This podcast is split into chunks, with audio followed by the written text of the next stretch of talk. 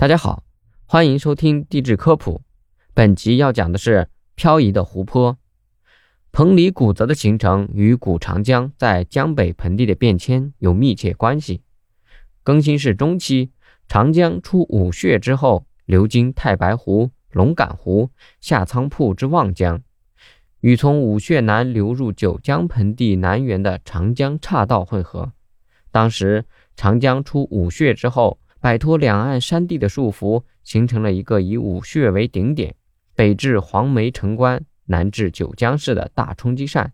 在先秦时代，江汉河流出武穴后，滔滔江水在冲积扇上以分叉水系形成，东流至扇前洼地储备而成禹贡所记载的彭蠡泽。由于扇状水系岔道众多，禹贡之为九江。传说禹疏九江。当是在分岔河道上加以疏导整治，使之通畅地汇注彭蠡泽，而不致在冲积扇上泛滥成灾。彭蠡泽的位置无疑在大江之北，其具体范围包括今天的宿松、望江间的长江河段，以及其北的龙岗湖、大观湖和湖泊等湖沼地区。在地球自转科氏力的影响下，长江主洪线逐渐南移。当长江主洪道稳定在南线，也就是现有河道之后，今天的湖口成为赣水与江水交汇处。清澈的赣水似乎不甘于立即融入浑浊的江水，从湖口一直到望江，有一道清晰的清浊分界线，北浊南清是一大奇观。江水今天依旧如此，北浊南清的江水加上右偏力的作用。数千年来不断冲刷右岸，淤积左岸。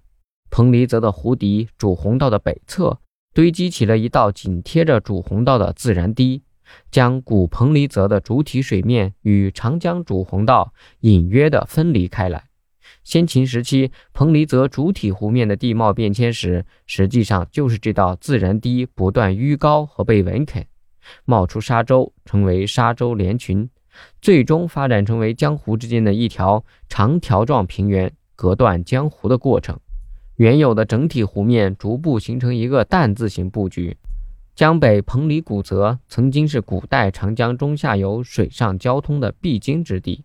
到汉高祖初年，彭蠡地区人烟逐渐稠密，战略地位也得到中央政权的重视。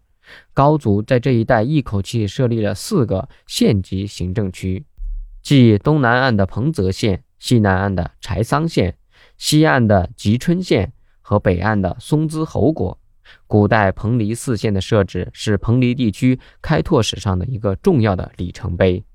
汉武帝时，司马迁《史记封禅书》中明确记载：公元前一百零六年，武帝伏江，自浔阳出葱阳，过彭蠡。浔阳和葱阳分别在今大江之北的湖北黄梅县西南和安徽枞阳县治，因此武帝所过彭蠡，无疑还是江北彭蠡泽。古彭蠡水域最后完成江湖分离的时间，大约是在汉武帝和司马迁时代之后不过数十年，距今约两千年。其后失去长江水补给的彭蠡古泽，在泥沙的淤积下进一步萎缩。最后只剩下与长江分离的独立湖泊和水流通道，江北彭蠡泽之名淹没，取而代之的是六朝时代的雷池和雷水。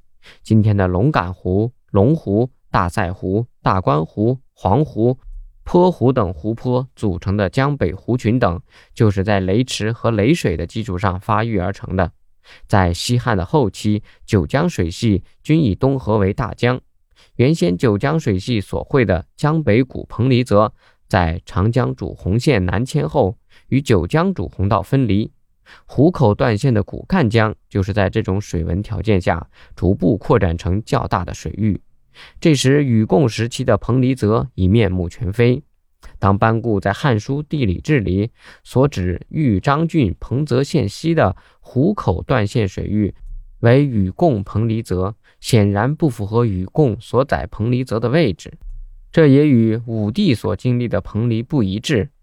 班固记载该水域为禹贡中所记载的彭蠡泽，应该与他考证湖口断线水域是本地区最大的通江湖泊有关。由于汉以后学者崇信《汉书》为权威著作，从此班固这个完美的错误，将江北彭蠡泽之名南迁用于江南的湖口段县水域，后来成为人们所认知的新彭蠡泽。江南的这个新彭蠡泽，从形成以后至南北朝初期，历时约四百年，范围相当稳定，始终局限在如今的都昌以北地区。未见向南扩展至敲阳平原的任何记载。在南北朝以前，鹰子口是彭蠡泽与敲阳平原的自然分界线。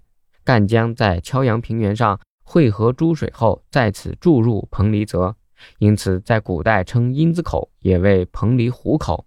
位于鹰子口东侧的左里，因地居险要，是古代战争的防守要地。晋朝义熙六年，也就是公元四百一十年。